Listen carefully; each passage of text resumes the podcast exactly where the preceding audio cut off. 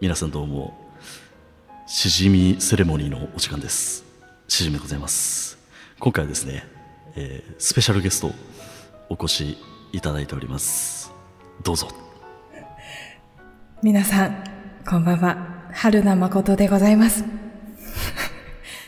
よっはい、ありがとうございま す。すいません友達と二人で、宇宙系おしゃべりポッドキャスト、コペテンナイトと、私一人で喋っている番組、ご飯のお供をやっています。よろしくお願いします。よろしくお願いします。ありがとうございます。実はですね、この牛つゆ、もう2年ぐらいやってるんですけど、はい。初の女性ゲストでございます。いやーやった嬉しいですね。嬉しいです。 嬉しいです。もうしじみの声がね、いつもよりも2、3オクターブ上がってるような感じがしますけれども、音域が広い。 音域が広いということで。ありがとうございます。ということでね、えー素敵なゲストをお越しいただきました。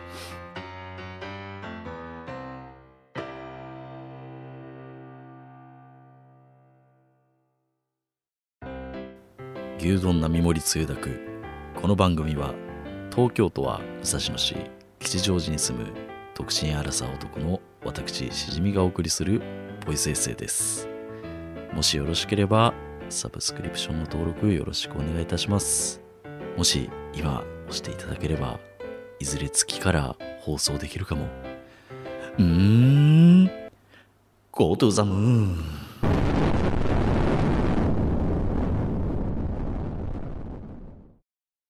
今回何を話すのかと言いますと、まあ、冒頭でもちょっとね、あのー坂東さんのモノマネが入ったんですけれども、はい。えー、Amazon プライムで今配信されている「バチェロレッテ2」というねはい。ものがございまして簡単に言うと恋愛リアリティショーと呼ばれるものなんですかねそうですね。だと思いますけれども、まあ、今回は大いに、まあ、全ての話が配信されているのでネタバレが込みになりますので、まあ、まだ「バチェロレッテ2」見てないよと、まあ、最後誰選ばれるんだっていうのを知りたくない方はですね、えーまあ、ちょっと一回閉じていただいて、まあ、見てから戻ってきて「おおわかるぞしじみわかるぞ誠さん」とはい。いうふうに思っていただければと思います。はい。はい。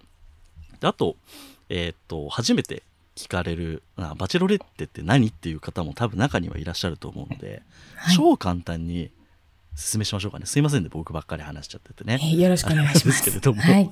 はい。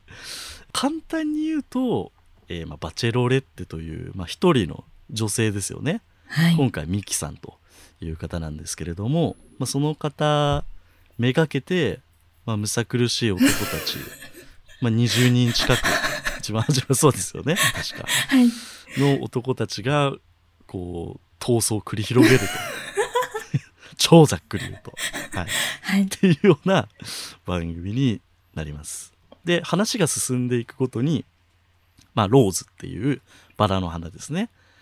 を、はいこう、まあ、気になる男性にこう渡してって、渡されなかった人たちがどんどんどんどん脱落していくっていうようなシステムですかね。そうですね。はい。はい。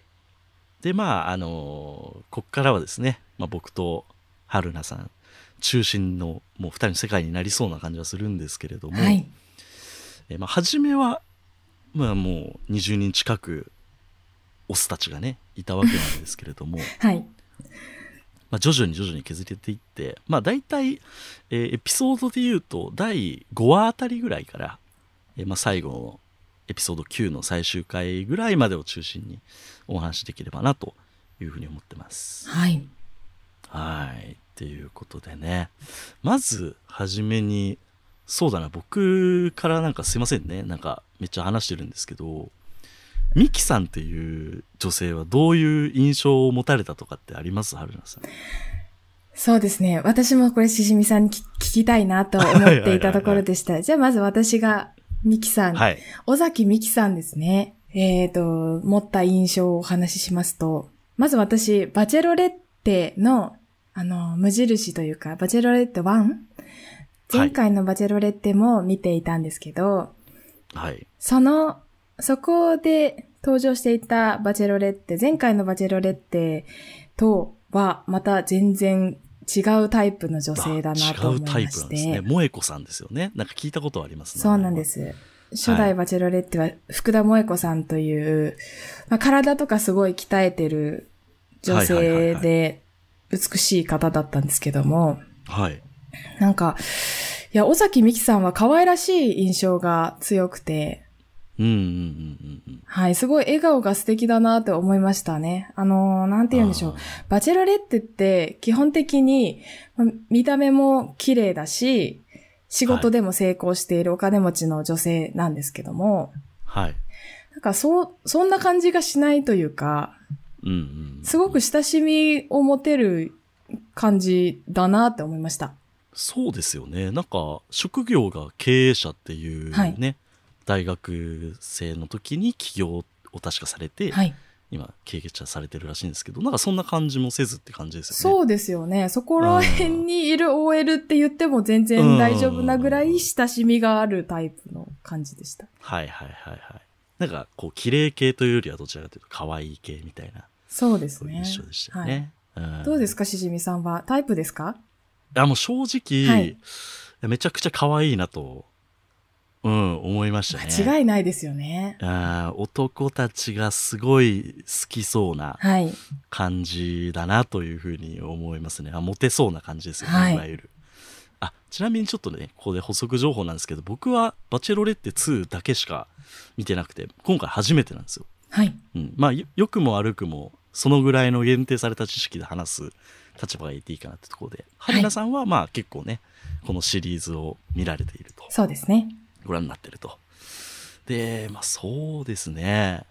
まあミキさんはもう、パッと見経営者の割には、割とふんぞり返ってる感じといいますかね、そういう印象もないですし。はい。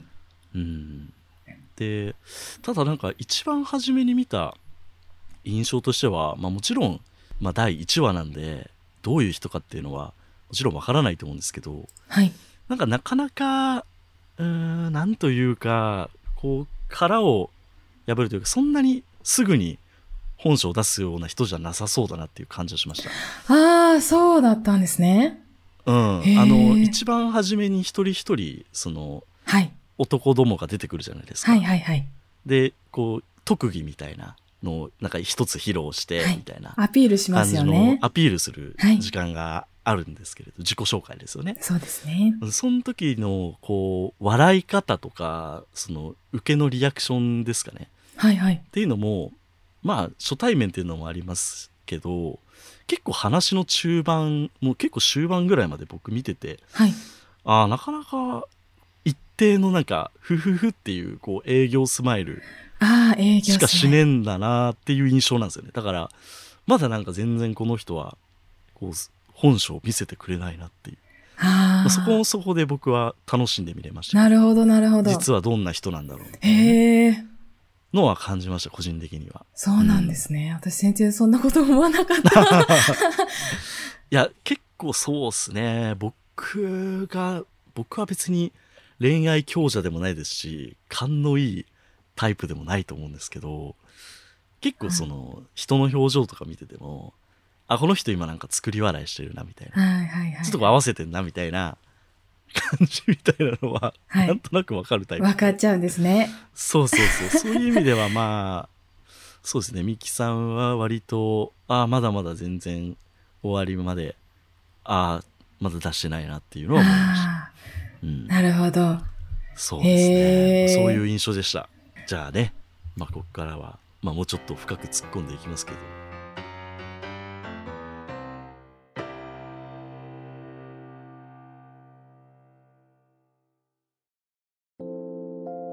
九州高校首相のしじみです。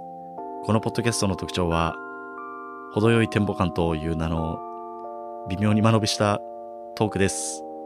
目勝は独占契約を勝ち取って100億円を手に入れることです。絶対勝ち抜くぞおまあ僕今回初めてなんですけど、まあ推しメンみたいなものでやっぱり作,、はい作っちゃうというか、この人言ってほしいなみたいなやっぱ はい。あると思うんですけど、ありますよ。ありますよね。その楽しみ方で合ってますよね。 わかんないですけど。私はそう楽しみま したよ。まあそうですよね。はいそういうもんですよね。はいうんあ、この人落ちちゃったかって残念にああ、そう思そううそうそうそうそはい、人とかいました。う。いますよね。春菜さん、どなた推しでしたえっ、と、お二人いらっしゃいまして、はいはいはい。一人目が飲食店経営者の小出さん。はいはいはい。小出翔太さん。小出ひげ生えてる方でしょそうです。はいはいはいはい。黒髪。で、ちょっと長めのパーマかかったタイプのはいはいはいはい。方ですね。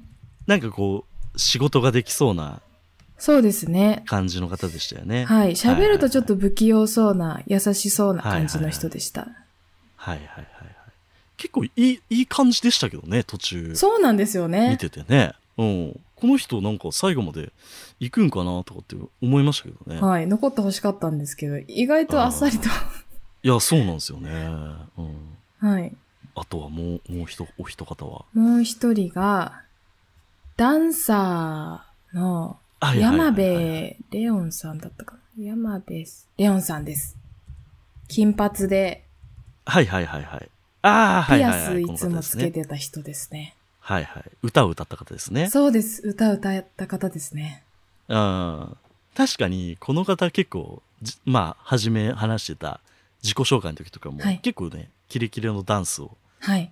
されてたりとかは、なかなか、イケイケじゃんっていうふうに思ってましたけれどもね。そうですね。あの、うんこの人、山部さんが、あの、着ている服がいつもおしゃれだなと思って、そこばっかり見てまあーしそうたで。すね。着こなしが素敵だなと思って見てました。なるほど、はないるほど。アルナさん、残念ながらあれですね、結構、中盤に、そおうな二んで方すよ。ね。はい。ああ、そうだよな。そうなんですよちょっと残念ですね。うん。残念でしたけど、もうでも終盤には、あの、登場、参加者の皆さんのことをやっぱ好きになるから、はいはいはい。はい、応援してましたよ、皆さん のこと。はい。落ちた時ってどんな感じなんですかおーい、センスねえなって思うんです か はい。ちげえだろ 思いましたけどね。そうなんですよね。なんかその、僕もまあ、これから多分そういう話すると思うんですけど、はい。僕たちが、この人いいなって、いくら思ったところで、最終的にミキさんが決めることじゃないですか。はだいから。そこがまたね、こう、もどかしい部分でもあり、面白そいう部です分でもよありますよね。ね。はい。ああ、はいはいはい、ははいい。しじみさん、推しメンは誰ですか僕のおしめはですね、もうね、男性陣はもうね、うんうんとね、うなずいてくれると思うんですけど、はい。あの、まあ、2名います、僕も。はい。僕は、えー、長谷川さんとはい。 J ですね。 J! ああー、J! 私 J、あの、一番最初の紹介 VTR みたいなやつ流れたじゃないですか。はいはいはい。そこで J の VTR 流れた時に、あ、はいうちのパパみたいって思いました。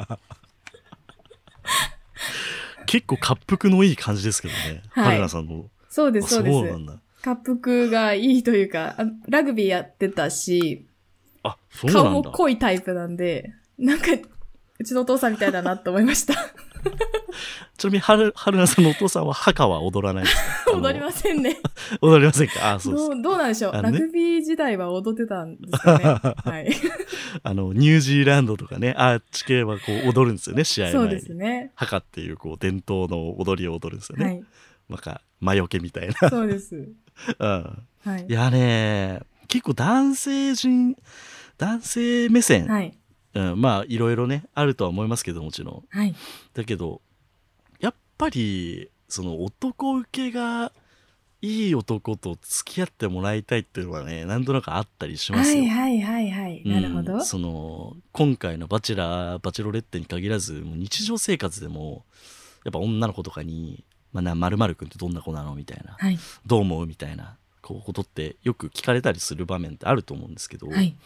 ぱね男の指示がない人うんうん男の指示がない男の子っていうのはやっぱね長続きしない印象ありますなんかそれを言うとこの後のねこう展開に釘を刺すようなんですけれどもいや、でも分かりますそうよそう。そう分かります、分そかうりでます。すよね。はいあ男友達に、いや、うんこいつはいいやつだからって言われそうそうたそうそうそ人うと付き合う方が、確かにいい印象、うんいいイメージありますね。ーうん。やっぱり、その、同性はい。まあ女の子だったら女の子同士とかっていうのももちろんあると思うんですけど、やっぱりそこでしか見せない一面というか、はい。結構それ、そこで見せる顔ってなんかその人の本質のような気はするんですよね。はいはいはい。うん。なので、そういった点で、その、まあ長谷川さんとか、ジェイさんとか、はい。っていうのは、まあ、だいぶ、まあ、この人と付き合いは、まあね、幸せになるんじゃないかなっていうのはなんとなく思って、見てました。はい。そうですね。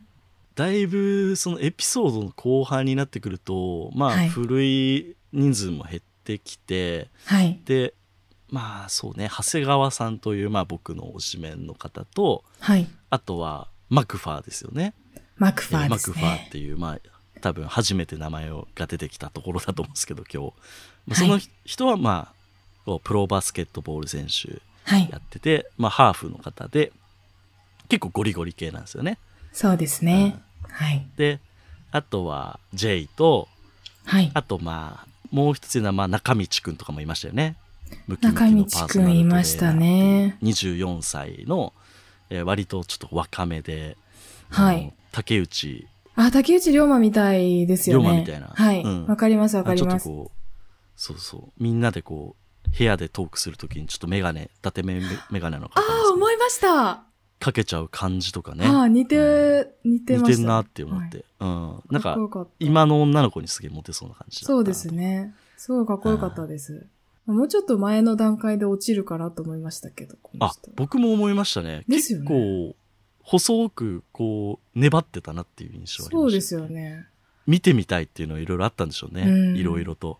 あはいーあとはね、安倍さんとかね。安倍さん、いましはい、いやーアラ、アラフォー世代はもうみんな安倍さんだったんじゃないかなと思うんですけどね。 40歳のデザイナーの方ですね。デザイナーの方。うん。はいまあ、。ちょっとこう、なよっとしたような方なんですけれども、まあ結構、安倍さんも男性人というか同性の支持は厚い方だったのと、ああ、そうじゃない兄貴ですとか、ね。呼ばれてたりね、してましたけれどもね。人が良さそうだったですもんね。そうですね。うんはい。靴をね、一番初めの自己紹介。はい。い自己紹介や、ちょっと不器用だなと思いましたけそど。うそうそうそう。いつできんだよって思いながら。はい。いやー、面白かったな。ううんうんんまあ大体なんかね、そこら辺に絞られていき、はい。もう終盤はもう残りのその 3, 3人5人ぐらいのところをちょっと深く掘り下げていってでその後にまあこう両親というか何と言いますかね身近な生活してる中での接点がこう多い人にミキさんを合わせるみたいなはい。感じでしたよねまあもう本当にお見合いお見合いじゃないですけれどうも、ん、そうでこすうね。挨拶みたいな感じにはなってましたよねどうしようかななんかここまで来ると、はい。もう結論どうだったって話から逆算していく方法も僕はありだと思うんですけど、はい。そうだな最終的にはい。まあねネタバレ込みであれですけれどもこうゴリゴリ押してったマクファーさんがそ最う後ですねね。ローズを手に入れるわけじゃないですか、はい、そうですね。まあね、ちょっともうここ話そうかな俺もずっと話したくて、はい。うん、そっからちょっと逆算していきましょうそかうしましょう。ああどう思いましたぶっちゃけ春菜さんいや、でもそうだろうなと思いましたよ。本当ですかあ、そうなんだよ。はい。ああ。なんか、私も、最後マクファーかーって思ったんですけど、はいはいはい。いや、マク、マクファーなーって思ったんですけはど、いはいはい。あの、なん、なんて言うんでしょう。日が経つにつれて、バチェロレッテはい2を見終わった後、日が経つにつれて、いやー、はいマクファーで合ってるかもなうわーーっていう気持ちにはめなっってちゃきわました。かるわー。めっちゃわかるわ ー。だから僕も、はい。あ、僕もっていうか、僕はまあもう、本当長谷川さんおしめなので、はい。えーまあ、結局今、さっき話した5人から、まあ、3人、えーマックファーと長谷川さんとジェイン3人で、まあ、決し準決勝ぐらいになったんですけど、はい。で、まあ、最終的に長谷川さんマクファーの一騎打ちになりはい。でまあ、長谷川さんでしょと、はい。い僕は。うや、んそうですよね。長谷川さんでしょ、どう考えてもっていうふうにうん。思って、で、見てて、最後、マクワですって言われた瞬間に、おい、マジかよ、おいって、 なり、なりますよ ね。そうなったんですけど、その時にはまあ、まあ、長谷川さんじゃねえのって思ったんですが、はい。僕もちょっと見終わってほんと数時間前に見終わったんですけど、まあ、ちょっと冷静に頭の中を整理して、はいいろいろ振り返っていくと、まあ、確かにそのミキさんとかの、はいまあ。終盤にちょっとねいろんな過去の話とかがあってはい。とかまあなんかそういうのを聞いてしましまったりとかはい。するとああまあ確かにマクはもう悪くねえんじゃないかなっていううんうんうん。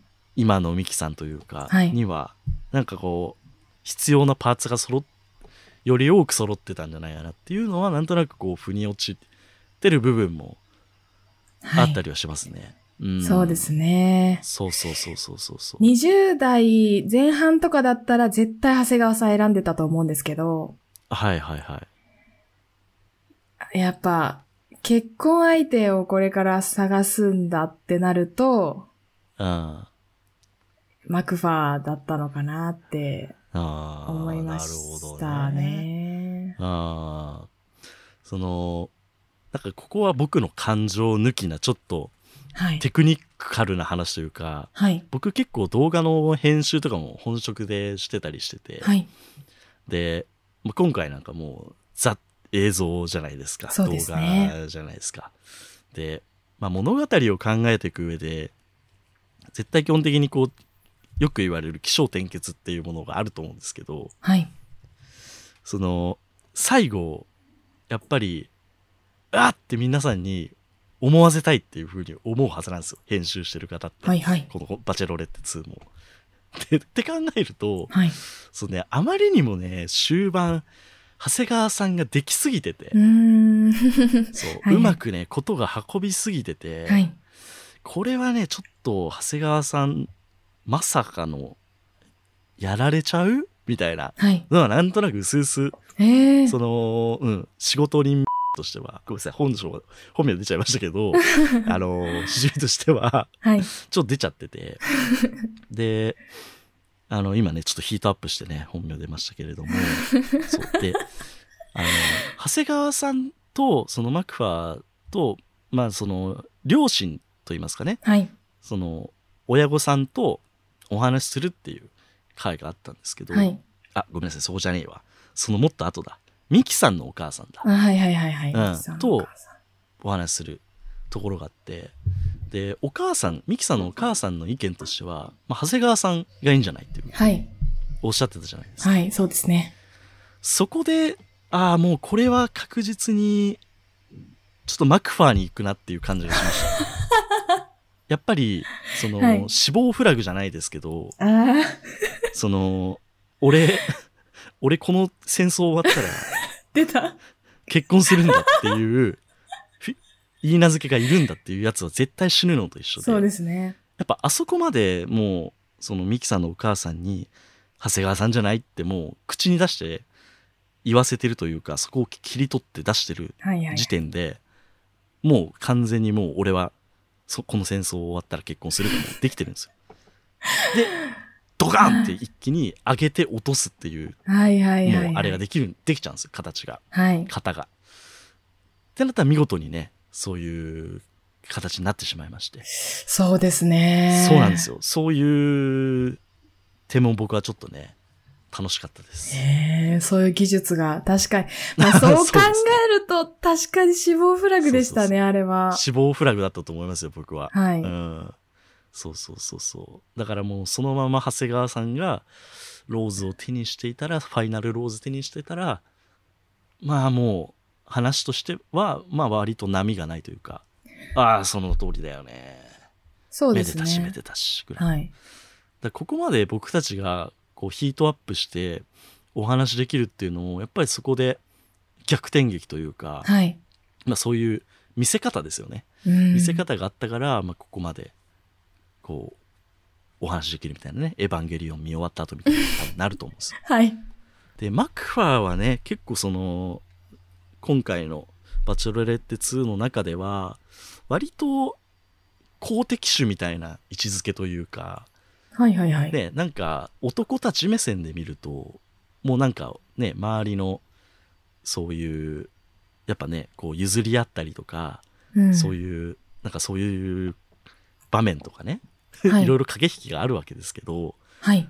もうマクファーはねずっともう突進してましたよね。そうですね。周りなんか知らねえとはい。いうね。うん。だからあの、なんちゃらローズありましたよね。名前なんだっけあの、えストールン、ストストーールルンロンーズ。ローズです。はい。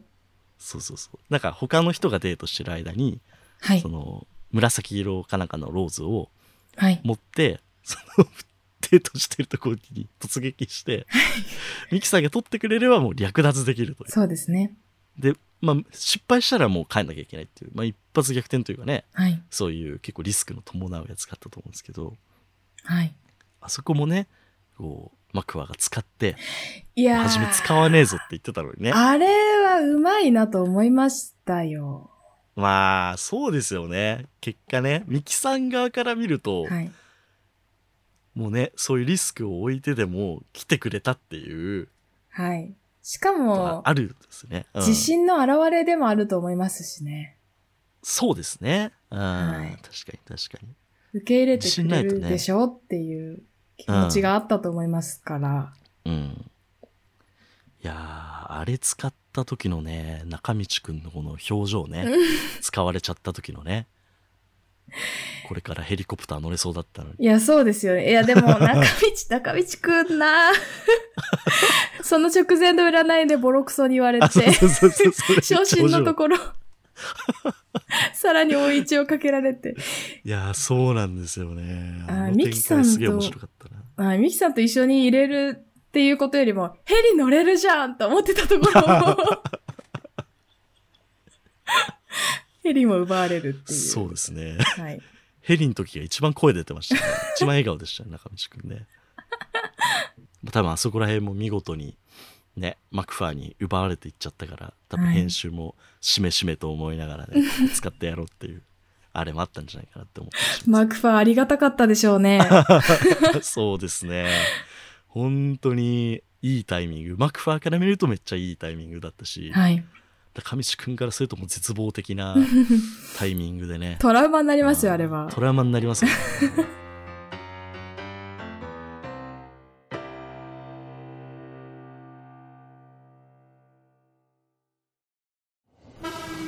牛つゆ。ちょっとマクファーに思うところがありまして、どうぞ、マクファー被害者の 会。ちょっと、はあのー誤解を恐れずに言うんですけど、サイコパスじゃないですかね。まあ、わ割と、マクファーの方ははい、愛してる、愛してるみたいな、そうです、そういでうす。タイプで、はい。結構なんか飽和状態、愛してるの飽和状態みたいな。そうですよ。だって、ミキさんは最後笑っちゃってましたもんねあ、最後のそ方う。また言うてるわって。そうそう。でも、だ周りの男性陣もなんかもうね、はいフ。ローズンローズ、ローズでしたっけあれ使われちゃった直後だったりして、はい。なんやこいつみたいな、こはい。うシーンみたいなそうです感じになねっ。ちゃったりとかしてて。はい。あー確かにちょっとね、なんか、サイコパスという、いう感じの、感じる時はありますよね。はい。な、なんて言うんでしょうね。あの、自分の目的に対してすごいまっすぐな、まっすぐで、手段を厭わないというか、なんか周りをあまり気にしないところとか、そうですね。あの、敏腕な経営者とかに多いタイプとはいはいはいはのいイメージ、でサイコパスって言葉使ったんですけど、すごい、うんそうですね、この人すごいなぁ私だったら無理だなと思ってましたね、ずーっと。そうっすね。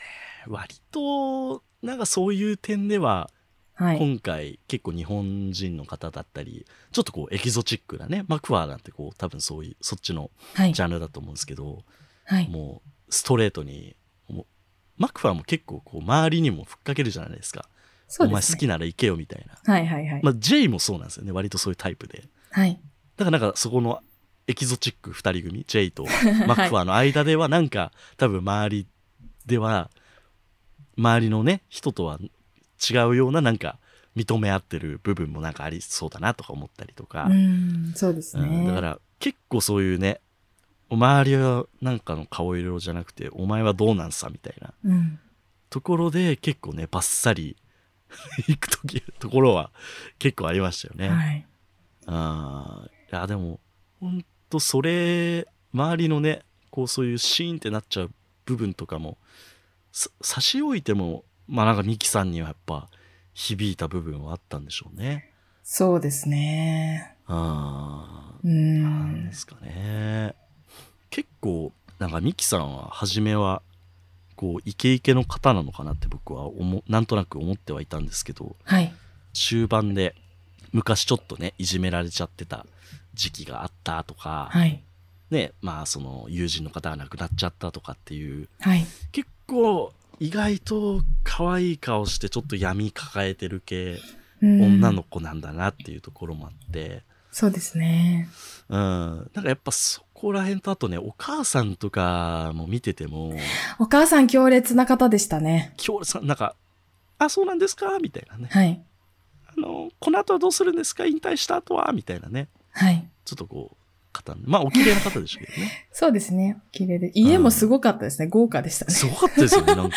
お城みたいな家そうですよ。ここ日本かってなりましたもんね。うん。いや、本当ですよ。あんな家住んでる人いないっすよ、普通スネオか。に。 そう、スネ夫、スネ夫の家みたいでしたよ。 本当そう。スネ夫かよって俺も思っちゃいましたよ。本当に。うん。だからやっぱなんか、ああいうとこみ、もう多分小さい頃から、こうね、やっぱいろいろはいレベルの高いことを求められながら育てられてきてはい。るっていうところもあったんじゃないかなっていうのを思ったりすると、はい。こう、ミキさん的にはなんかすごい、まあ、鎧みたいなね、フレーズも出てきましたが、はい。こう、強くあらなければいけないみたいな、風な、こそうですう、ね。十字架みたいなものをなんかずっと背,、うん背負ってたんじゃないかなっていうふうに思ってて。はい。で、まあ、そこを見たときに、やっぱマクファーには素の表情というか、ドッグランみたいな犬をね、はいはいはい。ワンちゃんでこうミサイクする時とかも、あ割となんかもう、この瞬間結構ミキさん素の顔してるなというか、んんんあ変になんかその、い一番初めに話した営業スマイルみたいなものも、はい。そんなにせずにもうリラックスして、まあ別にもう表情筋ちょっとオフしても今はいいからみたいな、うんうんうんそういう瞬間が見えて、ああ、なんか今思うと、そこら辺はハマってたのかなっていうのはなんとなく思ったりはしますね。ああ、オフの顔確かに、スイッチ切った時の顔見せられるかって大事ですよね。そうですよね、うん。やっぱね、長くいる関係って考えると、やっぱりそういうのもね、大事なのかなと。はうい。ん。そうですね。あと、まあなんか、自己肯定感を上げてくれそうですよね、マクファー は。ずっと好きだ、は君い。しかいない、見えてないみたいな、天使だみたいな。こ、いうやズバッと言えちゃうタイプじゃないですか、はい。キャラ的に。その点、ちょっと長谷川さんはね、はい。不器用な高倉健タイプ というか。日本男子自す分不ぎ器用る。な。そうそうそうそう。 俺は大好きですけどね。いや、不器用な感じが、はい。そうなんですよ。そうですね。まあ、これ、あのーバチェロレッテを見て毎回思うのは、ちゃんと好きだって言わなきゃダメなんだなっていうあーそうこなんですよとねですね。長谷川さんどうでした春菜さ長谷川さん、ん。よかったけどないや、良かったですよね、すごく。なんか、ねいじり方とかが、え。うん。学生、 あ、学そうそう。生おの茶目なね。そうですよね。なんか、高校の同級生とかだったら、ああいう、じゃれ合いみたいなするのかはいはいはないと思うようないや、そうですよ。感じで、ん居心地良さそうでしたもんね。や大そう崎ですよね美紀さんもね。いや、包容力もね、ありそうですし。はい。うん。もうザ、男性に好かれる男男性で、信頼も厚い感じでしたもいんね。やそう共同生活を送ってるなんですよね中で。まあ、僕の楽しみ方だけかもしれないですけど、僕だけかもしれないですけど、はい。やっぱ男性陣のね、オフトークもすごい俺好きなんですあよ。あ、わかります。やっぱ、あ、やっぱそうですか。はいああ、よかったよかった。どういう人が好きなんかなみたいうな。んヒゲ残ってるよねみたい な話とかがいろいろしてたりとか。ヒゲあのれ。完全に、そうそうそう。あれは完全に男子トークだなっていうふうにね。なんかそこじゃねえんだよなって思いながら見ましたけど。そうそういやそうそ違うだろ。う。でね、こう、別れの時とかも、はい。やっぱみんな男たちがね、うん。もうむっさい男たちがこう抱き合って泣くんですよね。そうですよそう、俺もね、あそこら辺、ちょっと俺も感情移入しちゃって、グッときますね。ぐっときますよね。もう安倍さんがね、帰ってく時とか俺ちょっと泣きそうになっちあゃあいー、ま泣きました、私も。した。あーいやー、安倍さん、安倍さんに良かったな。よかった なはい。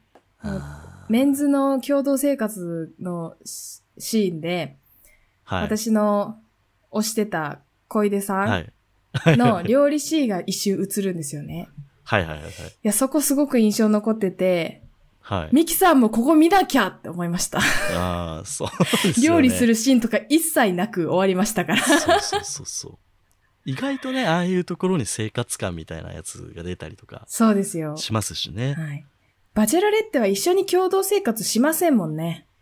そうなんですよね。はい。結局そのミキさんは、えー氷山のこのピヨって頭が出てる部分を見てるというかはいはい、はい。僕たちはなんかこうその水面下のこう裏側とかもねうん、そうですこね。う見てるわけですけどねそうだからちょっとこうそこら辺の表と裏の部分両方見てる僕たちからするといやミキさんもそそこしか見えてないのみたいな、うんこう思っちゃう部分とかね、なんかそういうのも 面白いですよね。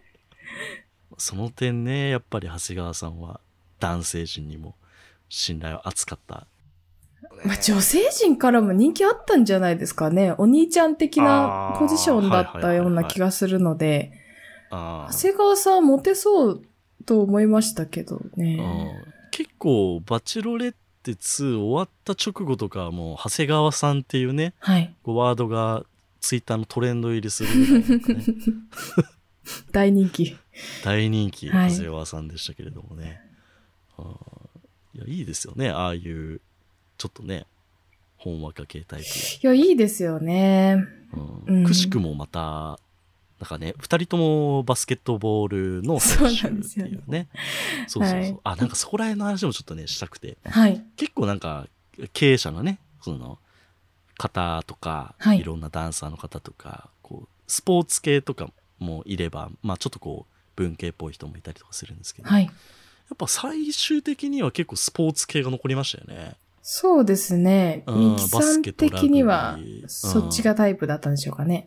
同業者同士だとちょっとなんかお腹いっぱいっすみたいなところとかなんかあったりするんですかねんあまあ、そうかもしれないですよねり。サラサラリーの僕からするとあんまりなんかねわからん世界ですけどサラリー同業者同士っていうそれがいいっていう人もいればちょっとお腹いっぱいだからね、こうプライベートの時ぐらいはっていう人もいたりしますしねミキさんがどんな家庭を想像していたのかってところによると思うんですけど、うん例えばその経営者の方で一人、あ、田村さんか、た田村和正さんっていうはい方がいらっしゃって、その人と喋っていた時に、もし結婚生活で、もし私が疲れて帰ってきて、ご飯作れなかったらどうしますかみたいな質問していたシーンあったと思うんですけど、はいそこで田村さんは、僕外食とか好きなんで、とか、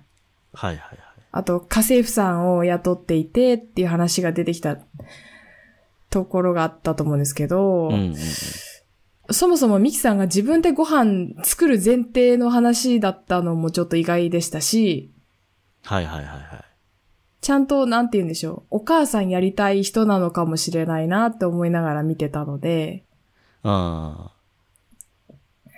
やっぱその、家庭のイメージに合致するのは経営者っていうよりも、より生活感のあるような方だったのですかね。ですかねどうなんですかねはい。あーちなみに、バチェロレッテと今回の2、1と2とか見てご覧になってると思うんですけど、はい。まあ、どっちが面白かったかっていうのもなんか野暮な質問ですけど、春菜さんの熱量的にはなんかどっちが好きとかあります、個人的なもう全然あれでいいですよ、好みで。どうかなバチェロレッテ2の方が、王道バチェラーに近いと思います。ああ、なるほど、なるほど。はい。で、バチェロレッテの初代の方は、あの、バチェロレ、初代バチェロレッテの福田萌子さんがかなり芯の通った方だったので、あーカリスマだったんですね。そうなんで すよ。なので、あー男性陣みんなカウンセリング受けてるみたいな、なんか 感じになっちゃったんです よ、なんかでもその話は聞いた気がするな。ゆとたわさんかなんかで聞いたのかな。はいはい、そうなんですやよ。っぱカウンセリング。萌子さんがすごいみたいなね。萌子さん私もすごい好きなんですよ。はいはいはい。で、最近、えっ、と、バチェロレ、その、福田萌子さん、妊娠、ご妊娠されて、ああ、そうですよね。ちょうど今のね、このなんかいいタイミングで。そうなんですよ。すごいおめでたいんですけどおも。めでたいですね。うん萌子さんは、あの、やっぱ女性人気高い女性っていう感じで、ああ、わかる。はい。なんかその萌子さんに興味があって見てる感じでしたね。あまあ、この人たち残るだろうなっていうのもすごい解釈一致だったし、あ、ああはいはいはい。はい。萌子さん自身も、あの、すごい素直な方だったので、あの、ミキさんよりもだいぶギャルっぽい感じだったんですよ。ギャルマインドなええバチェロレッテなので、すごい芯が通って、あの、すごい考え方がしっかりした方なんですけど、みんなで仲良くしようみたいな感じのタイプで、 ああ、はいはいはい。ギャルマインドのバチェロレッテだったので、かなり、もうバチェロレッテ初代とシーズン2全然違いますね。あ、本当ですか。全然違う作品みたいだし、バチェロレッテ2の方が、なんて男性陣に推しメンを作って、この人残るといいなってドキドキしたりとか、そういった本来の 楽しみ方 した気があしまー。す。ええなるほどね。結構あれなんですね。じゃあ、その、初代、そのバチェロレッテの萌子さんの方は、こう、萌子さんが割とゲーム、ゲーム展開というか、ゲームバランスを、そうゲでーすム。バランサーみたいなはといこ。ろがあって、今回割とミキさんは、なんというか、まあそんなになんか、前面に出るっていうよりは、そうですね。ミキさんうのん内側の部分が見られたのも本当に最後の最後の方でしたし、うんうんうんうん。あとは、バチェロレって初代の方が、その、萌子さんがカウンセリングしていくので、男性陣の一番奥底の部分みたいなのもはいはい。明らかになっていく感じえでーしたね。。あ、こういう人なんだ、本当は、 人なんだ。とか、あーはいはいはい。っていう感じなるほどねでしたね。最後の最後、まあ、バチェロレってシーズン2は、最後の最後までこの人あんまよくわかんなかったなって人もちらほらいたんですけど。確かになんかツイッターとか、あの周りの女の子とかもやっぱり、はい。あの僕の友達の女の子とかもよくやっぱ見てるんですよ、バチェロレッテ2の。はい。で、なんかそういう話とかいろいろ聞くんですけど、やっはい。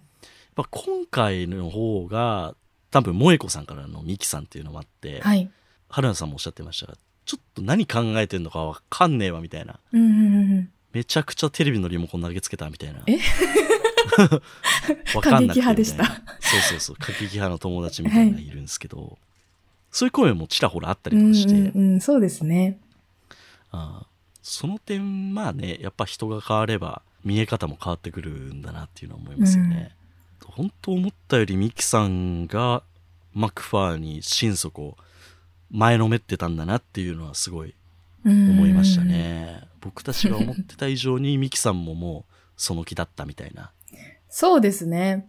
ちなみに、マクファーみたいにもう世界のだ全員が敵でも僕だけは君の味方だ、君を守るみたいな。はい。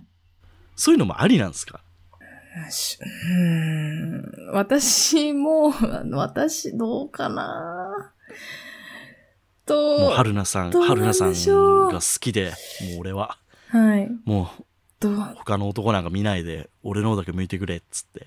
周あーとちょっとしじみはなーって言ってるんですよ。 ちょっとしじみはなーって言いつつも、ずっと俺は春菜さんに、いやもう、I love you って言って る。私は、あんまりマクファーみたいなタイプは好きではない です。まあ、そう、そうですね。人それぞれね。やっぱそこら辺も好みありますよね。はい私はそうですね。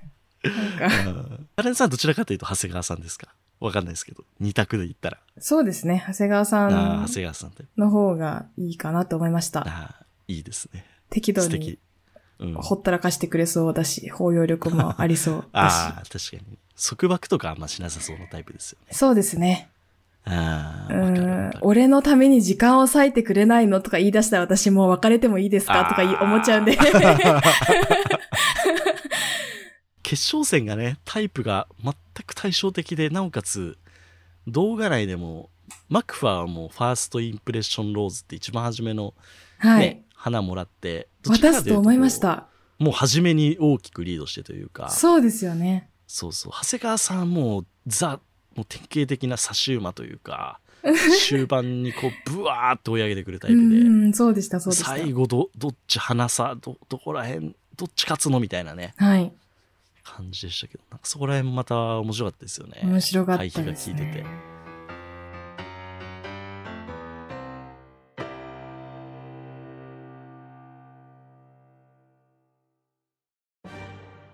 スカシウマラジオさんで山地君って送ってきてくれたんですが1番ショート阿部もう一通ですねボイスメッセージ来てましてもうちょっと4番ライトサブロー完全に山地襲来ですよねおういろいろ話したんですけど最後に一つだけはい。ちょっと僕の、ちょっと J、J への愛を、ちょっと言いたいんですけ ど、はい。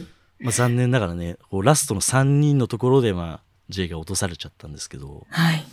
で彼のね、こう、普段はちょっとね、やっぱり母国語じゃないから、日本語はちょっとね、はい。まあ、うじょお上手ですけどね、めちゃくちゃそう上です手ねなんですけど、はいまあちょっとこう、不器用そうに、こうう、ん。喋る感じ、ポツポツポツポツ喋る印象なんですけど、はい。これ、ね、いざとなった時のね、この流暢な英語そですかね。いはい。やね、もうちょっとギャップ萌え。し、しじみギャップ萌え。女の子出てきた。そうそうそう。ジミ、ジミ子的には、まあ、そらそらそら、まあ、そらまあそらそらみたいな。ちょいや、かっこよかったですよっねと、。そう、ミキさん、あなたの、まあ、まあ、そらそらまあそらそらそらまあまあまあまあみたいな。で、ミキさんもね、スペック高いから英語わかるじゃないですか。はい。そうです、そこでこう、うんうんってこう、うなずいてるところとかね。う。うん。いやー、そこはね、結構やっぱ燃えますよ。う。うんだし、もうやっぱね、訪問か、家庭訪問みたいな時とかもね、非常にこう、ホストファミリーも良さそうな人でなんかそうね、ですね。微笑ましくて、あれでしたけどね、最終的にはまあ、あの、お二人になったと。はい。悲しい、うねん、うん。ジェイジーってなりました。 うん、でもなんか、そこまでミキさんが J を残してくれてたのは、はい。まあ、ある、ある程度、この人、まあ、センスあるなとは思いながら見てうはん。いましたね。ごめんなさいね、僕ばっかりいろいろ喋りましたけ ど。春菜さんなんか、喋っときたいことあったりしますあの、私、綺麗な女性を見るの好きなので、うん。あの、素敵なドレスとか。はい。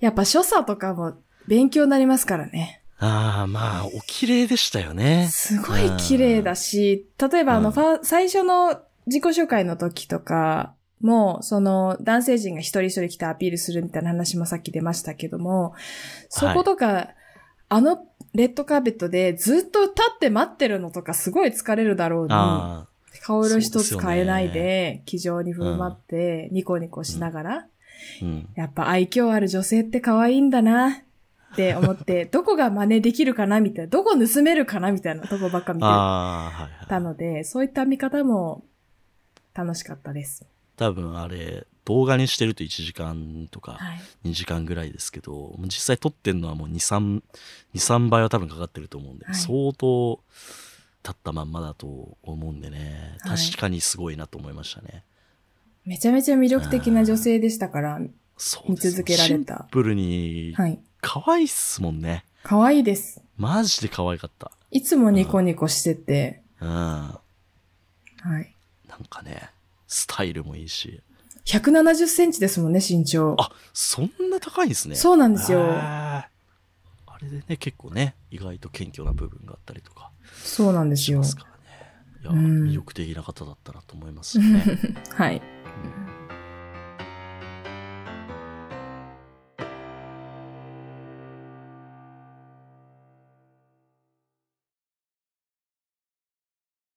というわけでねはい。いやーだいぶお話ししましたはい。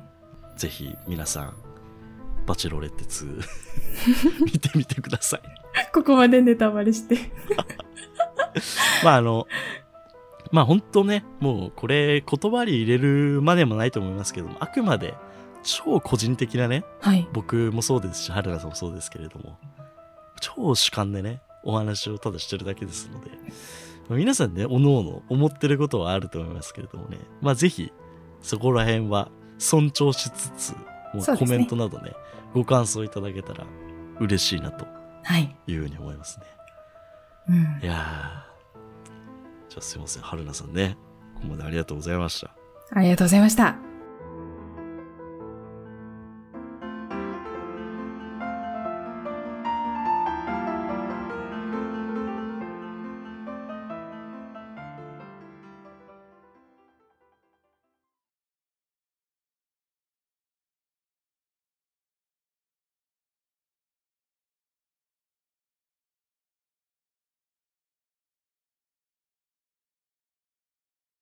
ここからはシークレット音源じゃここまで聞いてくださったあなただけへのプレゼントですここまでお付き合いいただきありがとうございましたあり。がとうございました。えー、ここからはですね、ちょっと話変わりまして、もうせっかく春菜さんにね、お越しいただいたので、ちょっと春菜さん自身のお話とか、まあいろいろちょっとお聞きできればなとはいいうふ。うに思いますんで、よろしくお願いします。よろしくお願あいとしちょっとだけます。はい。はい、お付き合いください。あまあ結構ね、僕、ポッドキャストやってて、はいこう。一人で普段配信してるんですけど、まあはい。同じ一人配信のね番組さんで、はい。うん、なんかいろいろ共感する部分とかあとなんかこう聞いてみたいこといろいろあってはい。はい。やっぱなんか一人で続けていくモチベーションとかってどう保ってんのかなとかすごい気になりますね。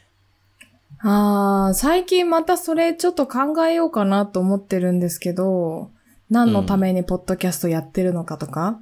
はいはいはい。まあ最初は喋るの好きだからやってみよう。まあ、ポッドキャストも好きだしやってみようかなっていう軽い気持ちで始めて、で、やってみると、やっぱ、いろんな、その自分自身についての気づきがあったりとか、はいはいはい、はい。あと、は、ポッドキャストやってる人たちとのいろんな出会いがあったりとかして、うん。いや、面白いなと思って、今に至るんですけども、うん。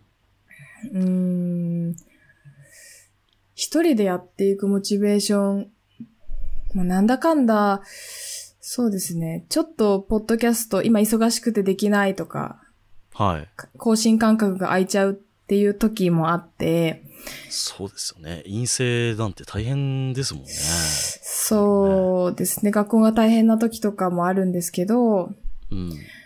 なんかそういう時、ポッドキャストから一回離れちゃうと、うん。なんかもういいかなって気持ちになる時もあるんですよ。はいはいはいはい。はい。あの、なんだかんだやっぱエネルギー使うので。うん。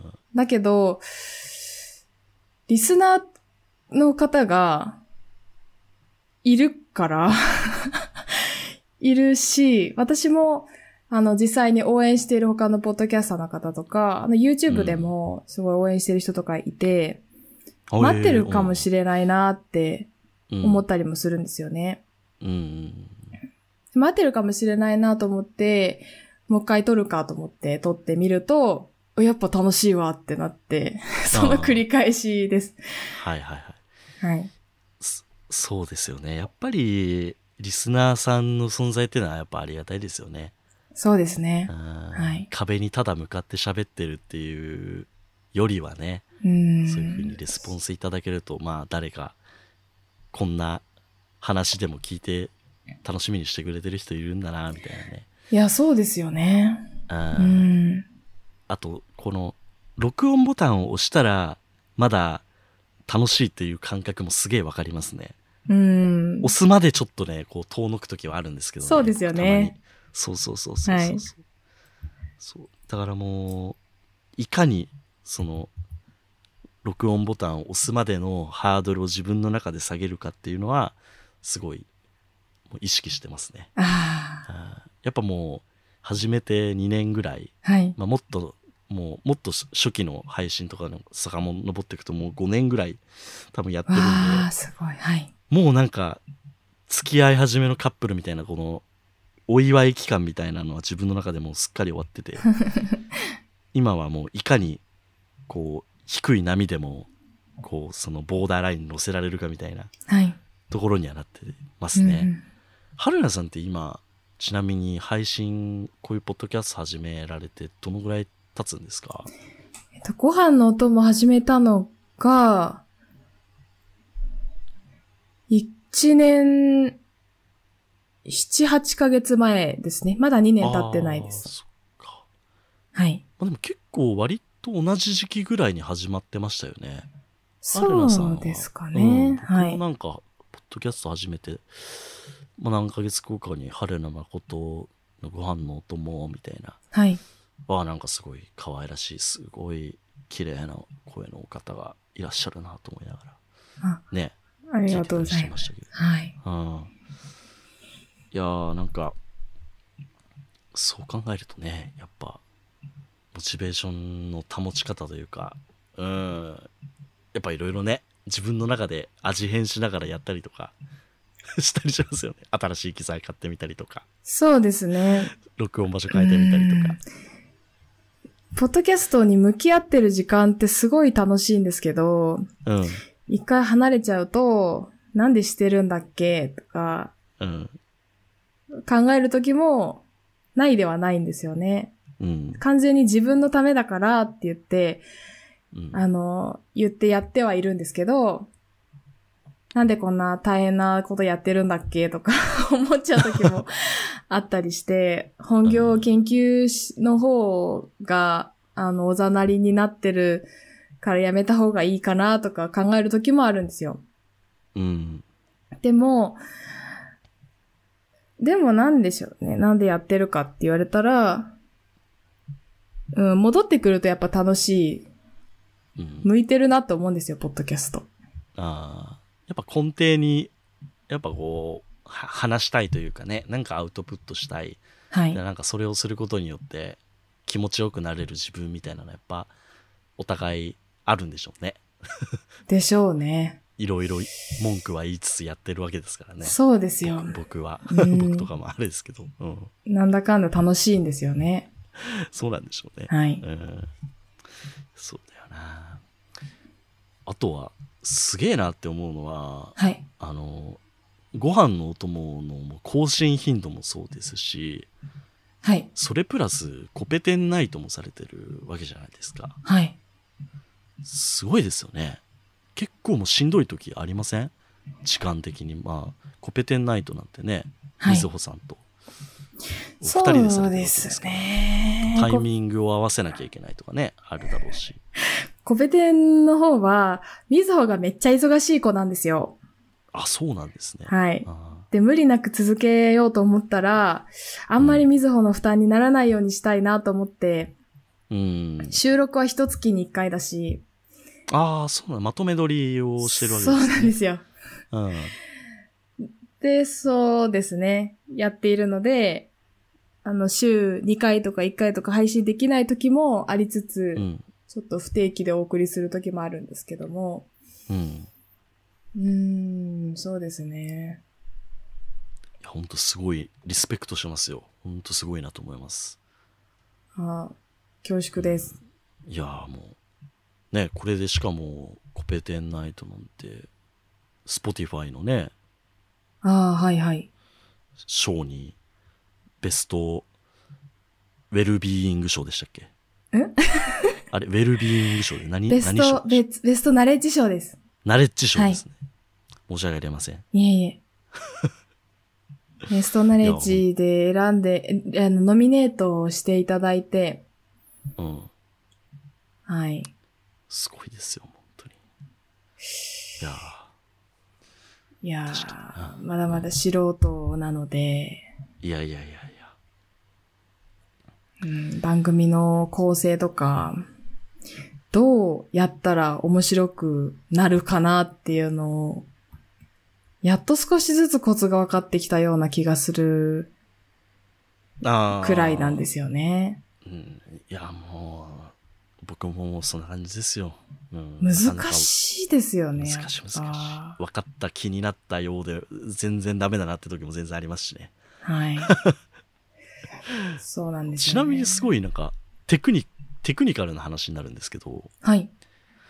収録する時って、あの、こう台本を書いたりとか、はい。なんかそういうのって結構されたりしますかえっ、と、コペテンナイトの方は完全に台本をきちっとあそう作なっんてだ収録してます。えーもうなんか一字一句みたいな、読んでくみたいな感じですか紙を。いや、そんなわけではなくて、はい。あのー何かしらプレゼンみたいにはい。資料を作って、キーワード並べてあって、えーはいはいはい。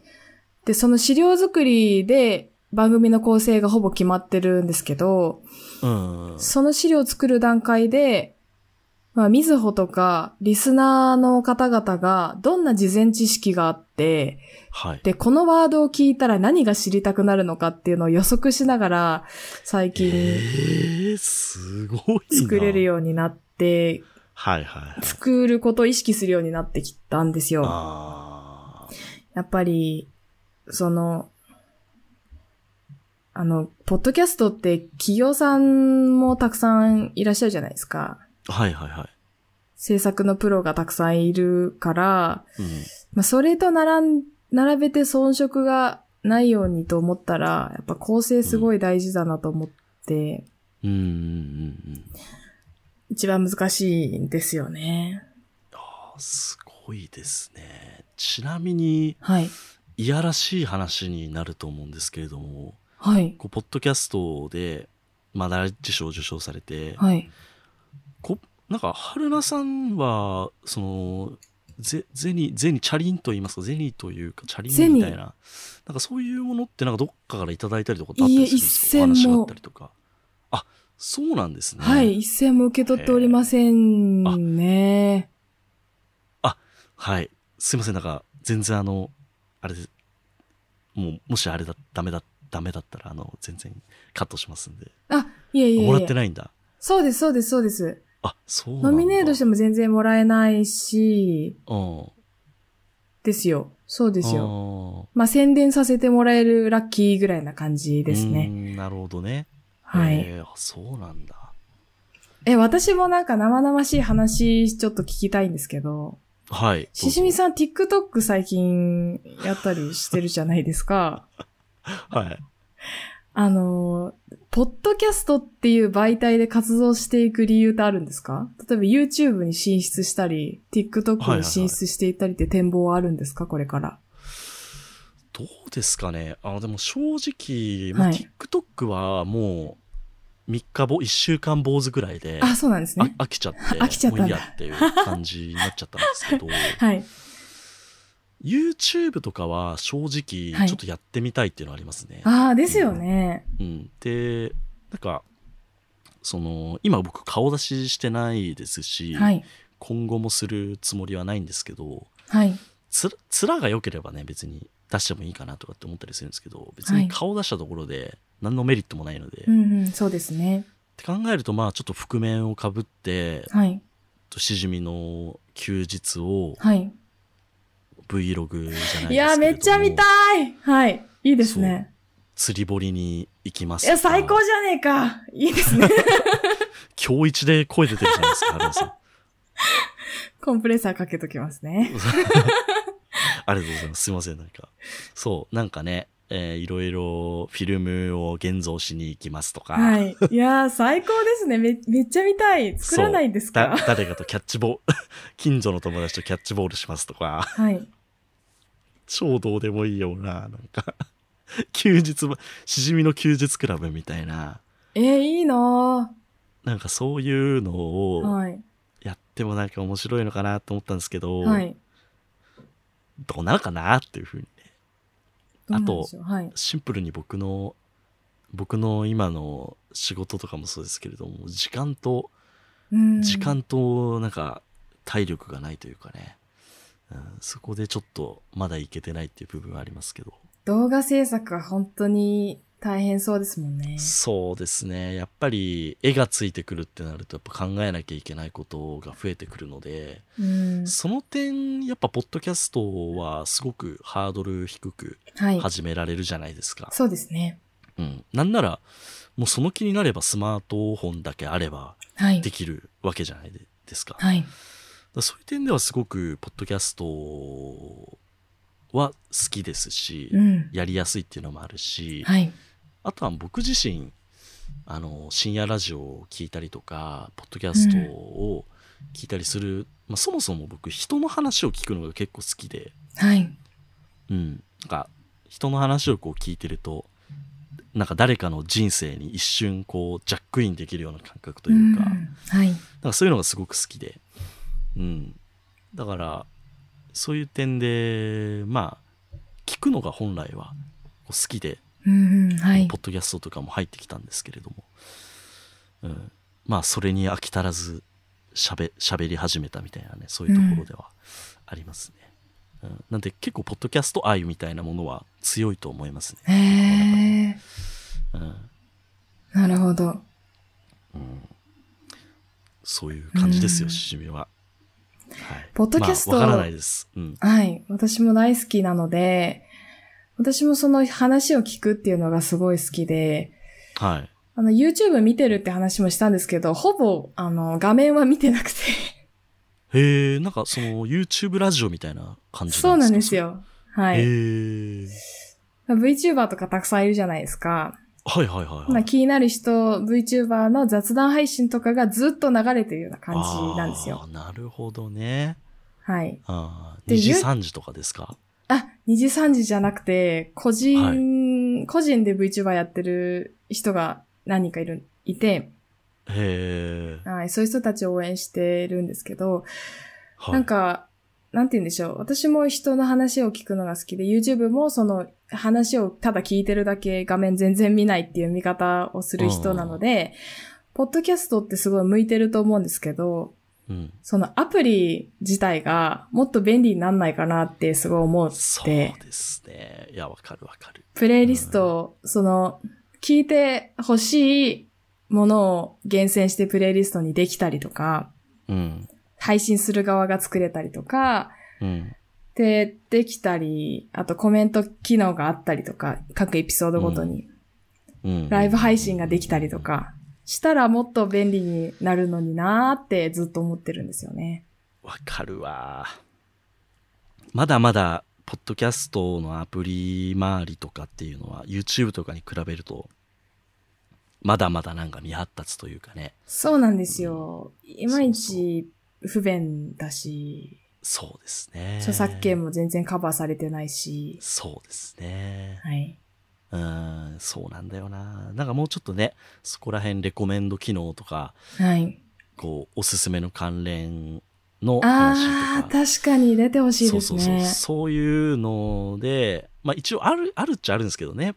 こう、これを聞いてる、はい、これもおすすめみたいなのあるんですけど、はい。もうちょっとなんか、こうそこら辺の新しいポッドキャストが見つけられる機能みたいなそういうのがもう少し充実するといいのかなとは個人的には思いますね。うんまあ圧倒的に出会いが少ないというか今ね、うん、ツイッターで基本的に誰かと絡んで、はい、あこんな番組あるんだみたいな。だって僕たちが知らないポッドキャスト番組なんか星の数だけあるわけじゃないですか。そうですね。すごいなんか小さい村の中でね、いつもわちゃわちゃやってるなっていう気がしてならならなくて。はい。そうそう。もっともっと銀河は広いのになっていうのは思ったりしますね。うん、確かに。うん、そうですね、うん。まあね、これから、ポッドキャスト、どうやら熱くなるらしいので。はい。期待したいです。期待したいですね。 はい。それまで、二人生き残っていましょうね。そうですね。